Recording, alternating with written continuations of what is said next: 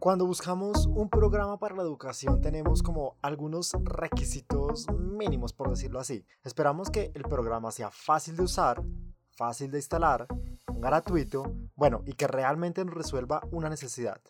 Y ojalá que no ocupe mucho espacio porque con tantos programas, documentos, información y bueno, con tanto teje-maneje, como decimos en Colombia, después el computador se pone lento y es un poquito difícil para nosotros.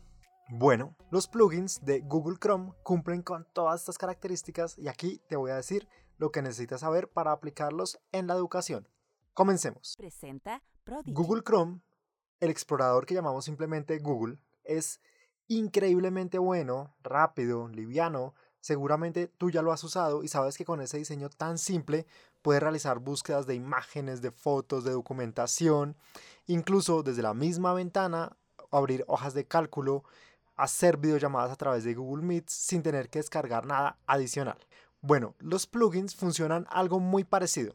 Son funciones adicionales que muchas personas crean abiertamente para colaborar y que le agregan a esa misma ventana de Google Chrome donde tú haces todo lo que ya te dije, cosas adicionales. Es como personalizar tu explorador con pequeñísimos programas adentro, dentro de esa misma ventana. Y bueno, lo puedes personalizar según tu perfil. Tú puedes encontrar plugins para diseñadores, donde te ayuden a encontrar de pronto un color perfecto, plugins para personas de marketing, donde te ayuden a saber si estás haciendo bien seguimiento a una página, plugins para programadores, si quieres saber si algo está corriendo bien del código, y para profes, incluso si eres profe de matemáticas o profe de idiomas. Lo que quiero decirte es que te dan tantas funciones que resuelven tu necesidad específica de acuerdo a tu profesión. En la escuela de profes digitales recientemente te enseñamos a crear videotutoriales, grabar la pantalla, agregarle efectos al cursor, grabar video, micrófono a través de un plugin que se llama Screencastify y bueno, este video tuvo muy buena acogida porque le ayudó mucho a los profes. Es súper liviano, es poderoso, te permite crear videos educativos muy fácilmente. Y de allí salió esta audioguía porque nos pidieron Oiga, existen cosas similares a Screencastify y claro, hay muchísimos plugins, así que en este audio te voy a dar tres que creo que te van a ayudar muchísimo a facilitar tu proceso de enseñanza. Y antes, como es costumbre, vamos a hacer una trivia. Los plugins funcionan correctamente en los siguientes dispositivos. A. Solo computadores. B. Solo celulares. C. En computadores y celulares. La respuesta durante el episodio. Bueno, ¿y qué ventajas tienen? ¿Por qué tengo yo que montarme a este mundo de los plugins? Primero, por lo general son gratis. Los tres que te voy a mencionar acá son gratis, los instalas gratuitos y ya en alguno de ellos si tú quieres agregar características complementarias pues puedes pagar. Pero con la versión gratis yo he venido trabajando hace mucho tiempo sin pagar un solo centavo y realmente me han ayudado. Los plugins ocupan muy poco espacio. Como te decía que están basados en esa ventana de Google Chrome, pues estos son, solamente son funciones complementarias. No necesitas instalar programas, reiniciar el computador, desactivar el antivirus, nada de eso. Simplemente de pronto se te reinicia Google Chrome, vuelve y te abre y listo. Ya tienes una opción adicional. Tercero, son muy fáciles de usar. Por lo general, tú das clic en la página de cada plugin, después de pide autorización a tu cuenta de Gmail, como algunos permisos para poder acceder y tener acceso a todo tu navegador y listo. Las demás funciones empiezan por arte de magia a activarse. Son muy intuitivos. Te confieso que esta parte la he grabado como tres veces porque casi no puedo pronunciar la palabra intuitivo. Y bueno, por lo general tienen, no sé, unas tres opciones que son puntuales. O sea, tú dices, ah, listo, por aquí arranco, por aquí hago esto, por acá termino y listo. No es como Excel que tiene un montón de barras de herramientas arriba y bueno, son tantas opciones que al final uno las puedes aprovechar porque nunca termina de aprenderlas todas.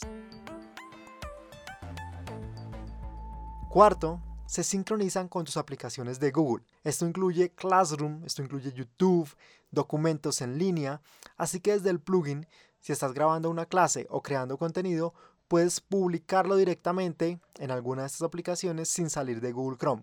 Si enseñas desde Classroom y quieres dejar la tarea, ahorita que miremos el plugin y te muestre por encima cómo funciona, tú vas a poder compartir imágenes, texto o, los mismos videos desde el plugin sin tener que andar cambiando entre una aplicación y otra. Y quinto, algunos plugins pueden funcionar sin internet. Y sí, aunque están abiertos desde Google Chrome y los relacionamos con Internet, uno puede encontrar versiones que trabajan sin conexión en caso de que tengas algún problema de conectividad. Te voy a contar mis tres plugins recomendados para esta audio guía y cada uno en diferentes momentos de la clase.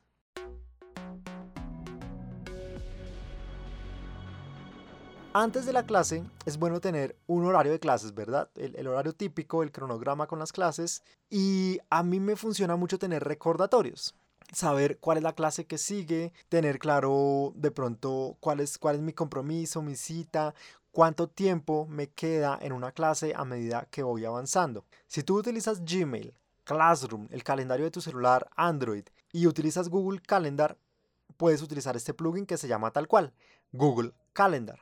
Cuando la agregas, te aparece en la parte superior derecha un recordatorio en horas del siguiente evento. Entonces, en este momento yo, por ejemplo, tengo un evento dentro de una hora y arribita me sale una H. Y a medida que voy avanzando, él me dice más o menos cuánto tiempo me queda para la siguiente clase o el siguiente compromiso que tenga allí en ese calendario. Si yo le doy clic, me salen todos los eventos que ya tengo sincronizados del calendario e incluso desde ese mismo plugin puedo crear eventos que por defecto son de una hora, pero bueno, me da esa opción. Sin ir a calendario, sin, sin abrir otras pestañas o desde mi celular, nada, todo desde allí. Nos permite también activar notificaciones para que te avisen que ya viene la siguiente clase. Entonces, oiga, dentro de cinco minutos tiene la siguiente clase. Me parece muy bueno porque es casi que un recordatorio, como un timbre de siguiente clase, pero también es una guía que me permite ubicarme en el tiempo. Segundo plugin, este ya es como el momento durante la clase cuando quieres hacer un, feedback después de que has recibido algún documento de tus estudiantes. Imagina que puedas hacer eso con tu voz. El plugin Mode o Mote, yo igual te dejo todos los links aquí abajo en antes del podcast, te permite hacerlo.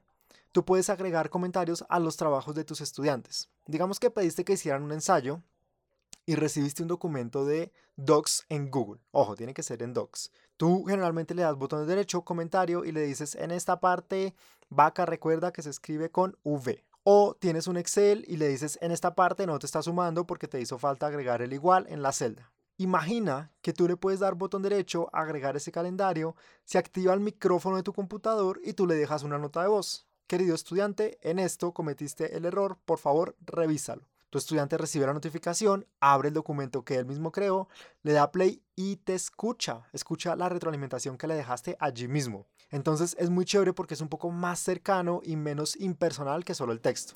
Antes de ir al último plugin, respondamos la trivia.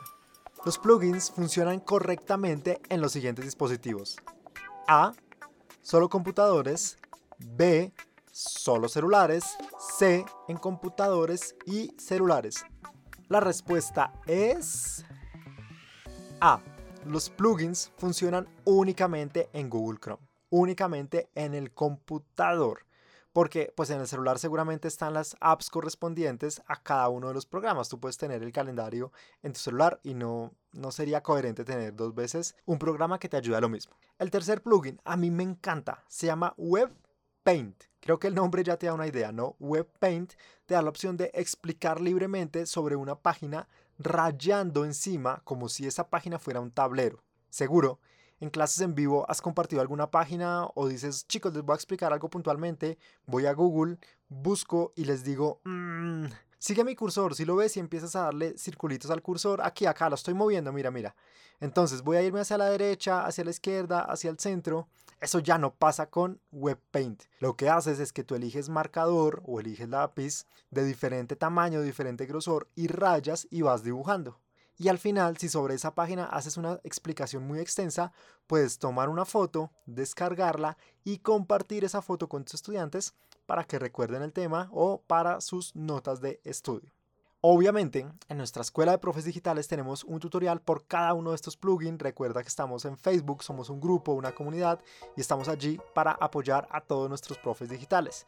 Los links de cada uno de los plugins te lo dejo en las notas, igual que el acceso exclusivo a nuestra escuela de profes digitales.